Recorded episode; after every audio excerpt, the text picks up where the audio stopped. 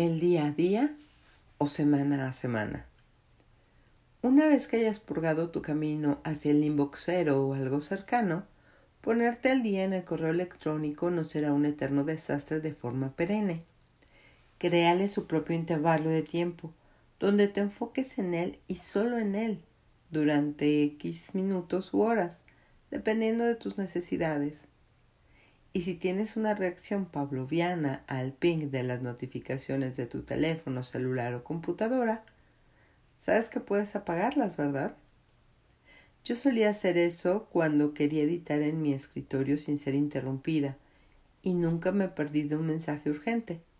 Toda esa mierda me esperaba después de la comida, cuando estaba lista y preparada para lidiar con ella. Por supuesto, trabajaba en publicidad si eres un empleado de Google, podrían llevarte a juicio por eso. Es un llamado al buen juicio de cada quien. La clave es manejar bien el tiempo y saber cómo se ve tu volumen regular de correos. No esa reserva de locura que construiste durante los últimos seis meses. Puedes llevar a cabo la purga del 10% de la que hablé, extrapolar y luego separar el tiempo que necesites para manejar tu correo durante tu día o semana.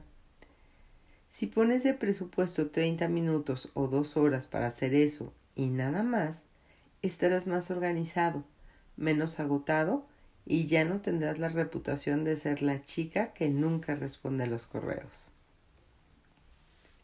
Ansiedad de bandeja de entrada.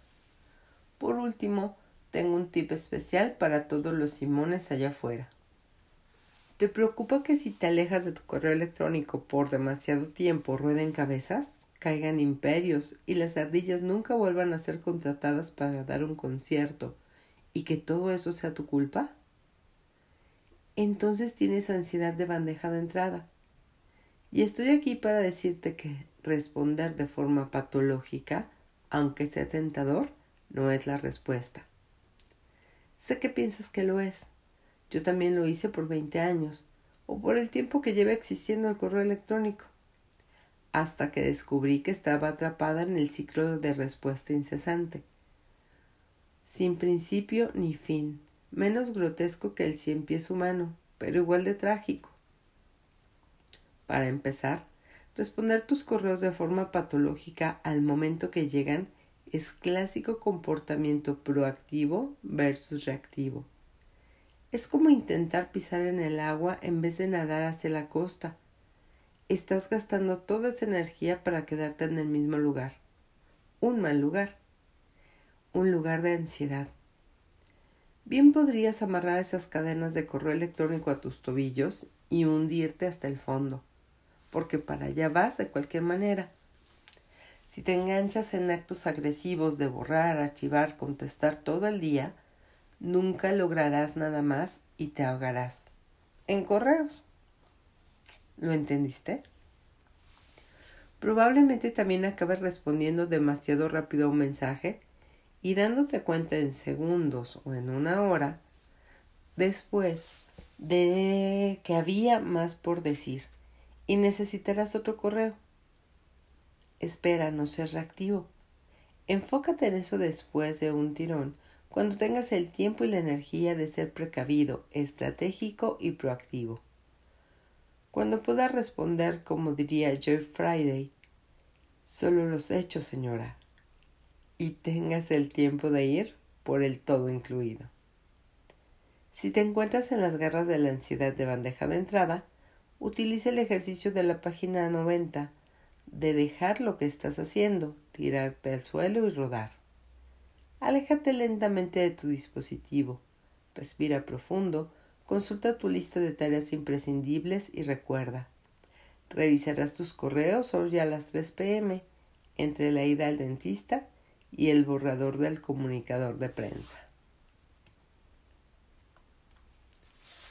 La magia de programar. Calendario. No. La magia de programar calendarios es que esto puede liberar tu mente de la ansiedad de bandeja de entrada.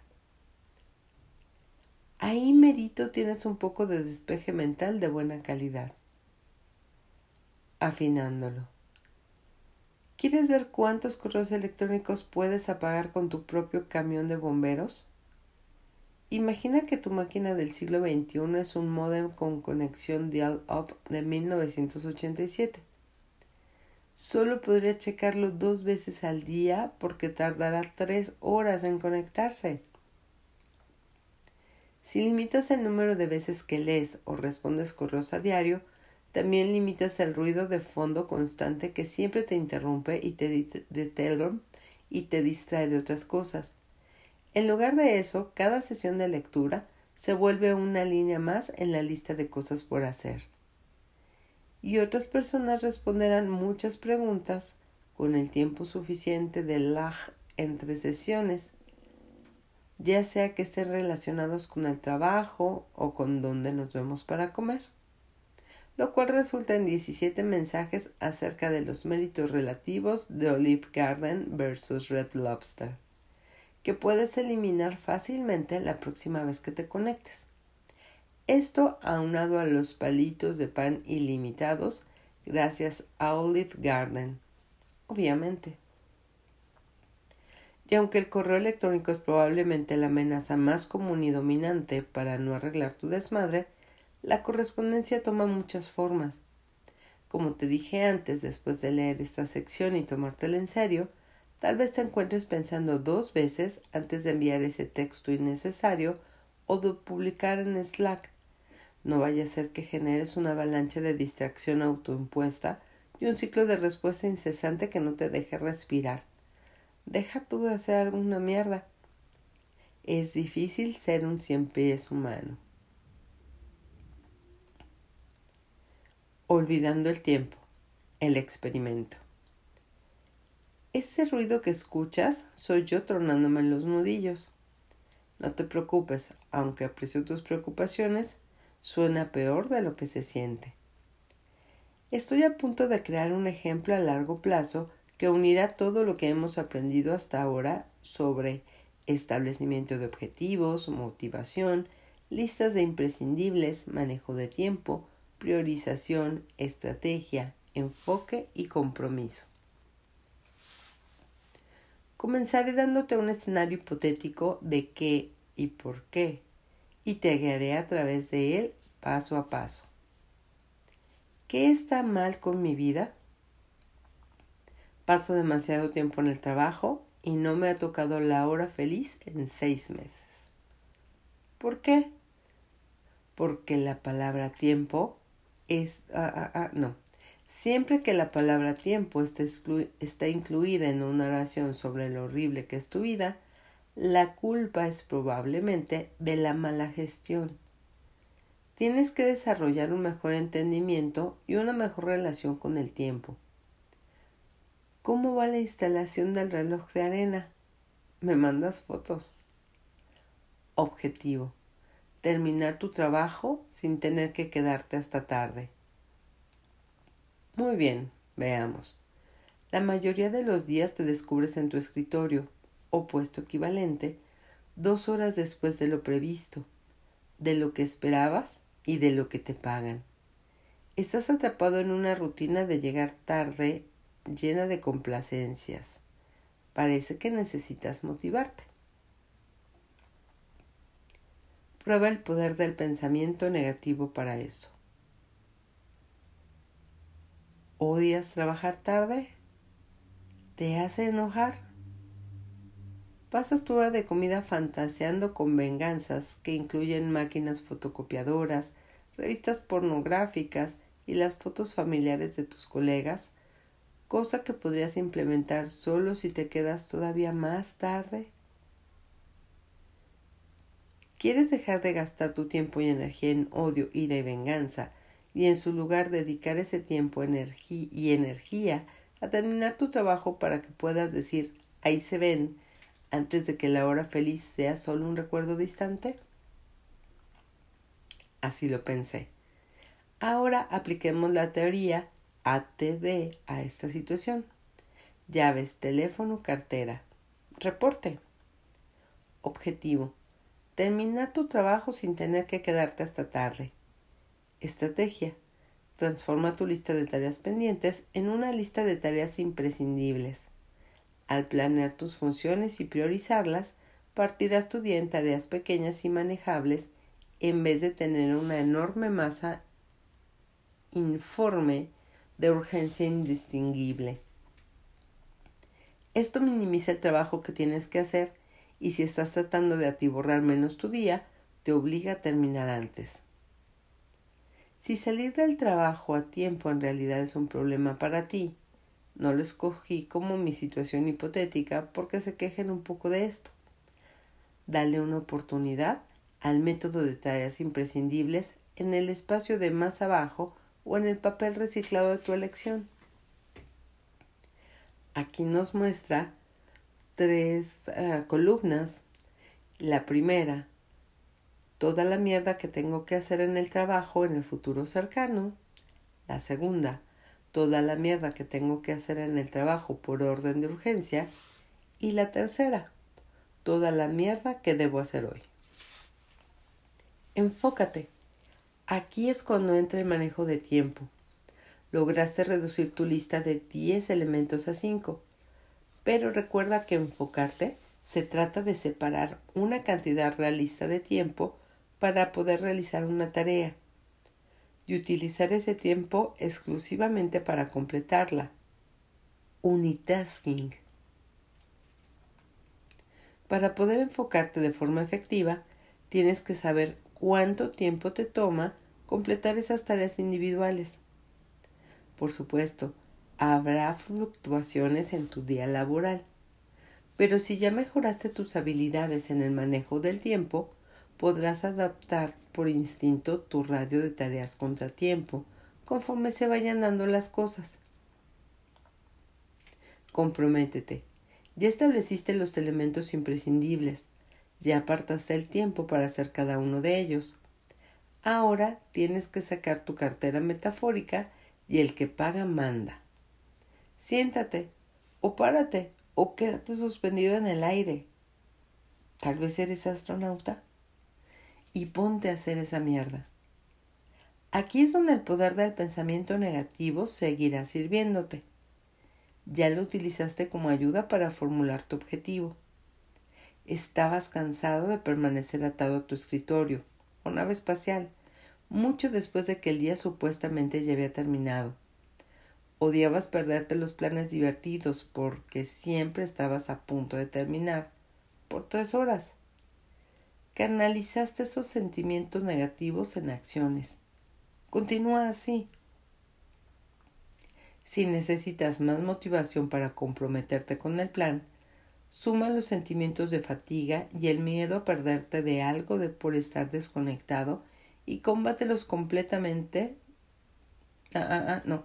Combátelos completando una tarea pequeña y manejable a la vez, tachando cosas de tu lista de tareas imprescindibles y dejando el trabajo no solo a tiempo, sino con una nueva sensación de realización y anticipación por ese primer martini a mitad de precio que no has bebido en meses. Por alguna razón no la llaman la hora triste. La emboscada del mediodía. Ya sea que rompas sin querer un envase de pepinillos en el pasillo 3 o que recibas una visita sorpresa del, del CEO a veces suceden cosas de improviso con las que tendrás que lidiar al vuelo. Eso significa que tienes que priorizar al vuelo también. Si trabajaste en tu lista de tareas imprescindibles, tu desmadre debe estar lo suficientemente arreglado como para sobrevivir al ataque sorpresa. Los Teodoros podrán salir de debajo de la cama. Los Alvin podrán quedarse dentro del edificio. Y los Simones podrán seguir sin echarse seis pan. Un beneficio oculto. Es posible que para hoy no hayas priorizado tanto como podrías y la verdadera emergencia que tienes que resolver ese mismo día demostrará que después de todo hay algo que no pertenece a tu lista de tareas imprescindibles. El golpe de dinero.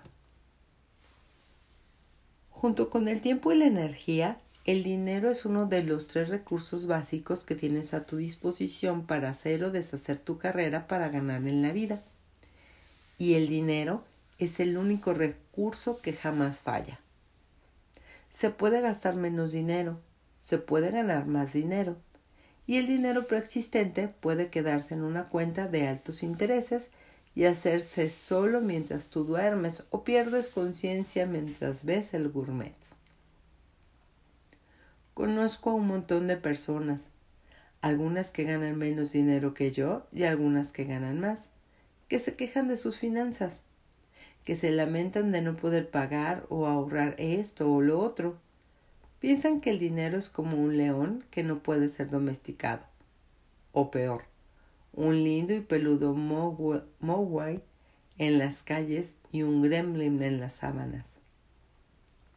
En realidad, el dinero es solo un pedazo de papel y tú eres un ser humano de verdad con libre, libre albedrío y probablemente por lo menos dos pares de tenis deportivos. Si eres alguien que dice no puedo llegar a la quincena sin sacar de mis ahorros o siempre gasto más de lo que debería, entonces estás permitiendo que el dinero construya una prisión alrededor de ti y te convierta en su perra. Lo que estoy diciendo es, no seas la perra del dinero.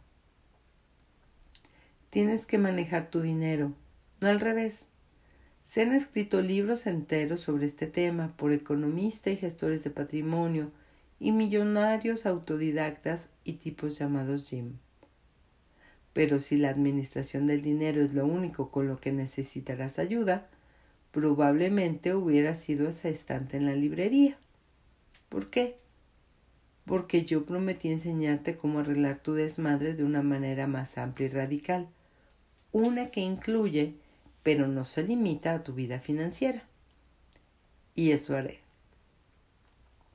El secreto es, todos los secretos son iguales, Acabamos de utilizar una combinación de crear una estrategia, enfocarte y comprometerte para cortar tu día laboral. Ahora haremos lo mismo para llenar tu cuenta bancaria y permitir objetivos de vida que alguna vez creíste fuera de tu alcance, a través de una mezcla de gastar menos y ahorrar más. Hola Gastalona. Ya sé que tu objetivo sea alto, un par de zapatos sexys para ponerte en la reunión a 10 años de que saliste de la prepa, grande, un brazalete de diamantes para presumir en tu reunión de la prepa luego de 20 años, o 20, amarrarte el estómago por adelantado para tu reunión de prepa a los 30 años. Tu estrategia podría ser tan fácil como renunciar a tu ronda de cafés de 100 pesos en Starbucks por una cantidad X de, día, de días hasta que tengas el efectivo para alcanzar tu objetivo, que es Y. 30 días de enfocarte y comprometerte es igual a tres mil pesos en frappuccinos con crema de vainilla o un par de zapatos sexys. 300 días es 30 mil pesos en valor de diamantes. 1200 días, 120 mil pesos para una reducción de abdomen a mitad de precio. La misma estrategia puede aplicar para cosas más grandes, como pagarte el ortodoncista, como pagarle el ortodoncista o la universidad a tus hijos, o tu ortodoncia o tu universidad tal vez hasta para dar el enganche de un Mini Cooper. Esos carritos son adorables. Pero primero lidiemos con una situación hipotética más universal.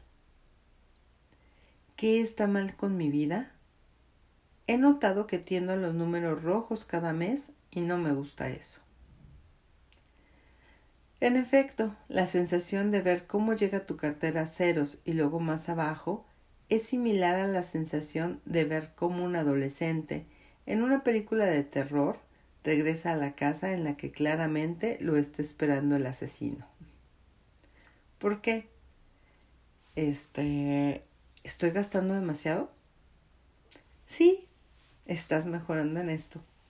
Digamos que dos mil pesos, y entiendo que dos mil pesos en el transcurso del mes no necesariamente sean demasiado para algunas lectoras, pero es un número, perdón, pero es un número redondo y no soy más que una humilde egresada de literatura inglesa.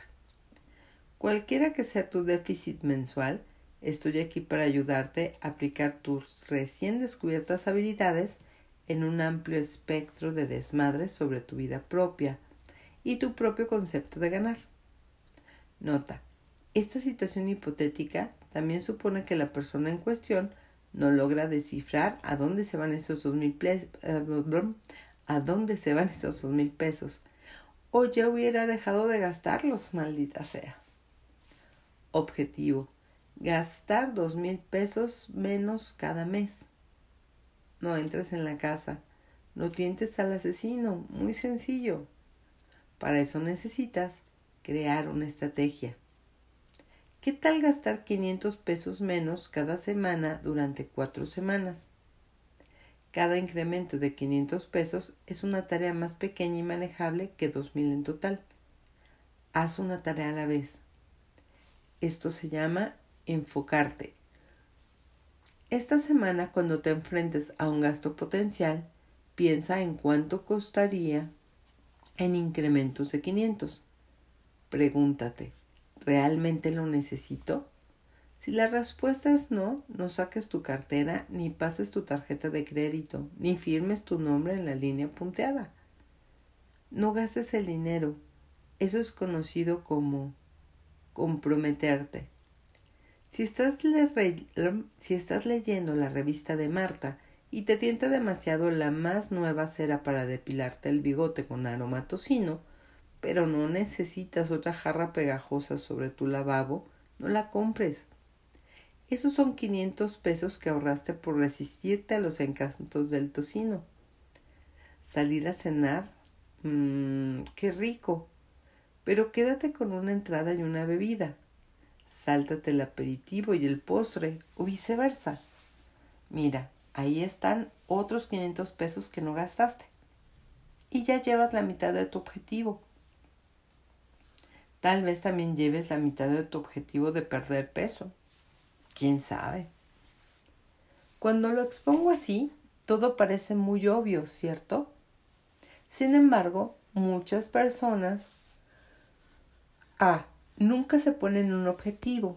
Y B. Si lo hacen, se abruman por su, dimensión. Por lo que C.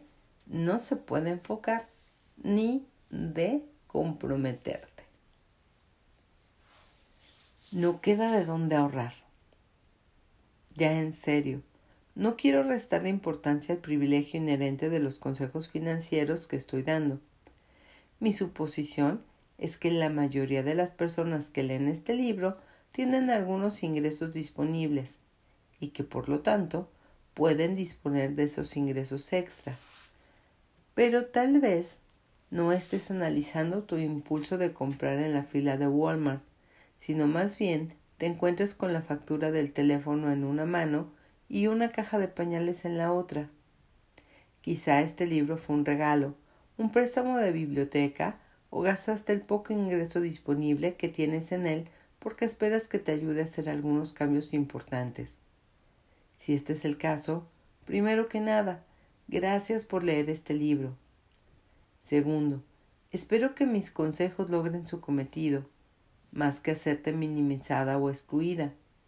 Y tercero, espero que hayas disfrutado la broma sobre el síndrome de colon irritable. Estoy orgullosa de esa. Si nunca te has concentrado realmente en tus gastos semanales, entonces tal vez no te hayas dado cuenta de que esa cera para el bigote o ese tiramisú son los 500 pesos por cuatro de tu déficit mensual. Mejor aún, multiplicados por 52 semanas, son esos maravillosos 26 mil pesos al año que te encontraste debajo del cojín de tu sofá metafórico. Hasta que llegamos hoy. Bye.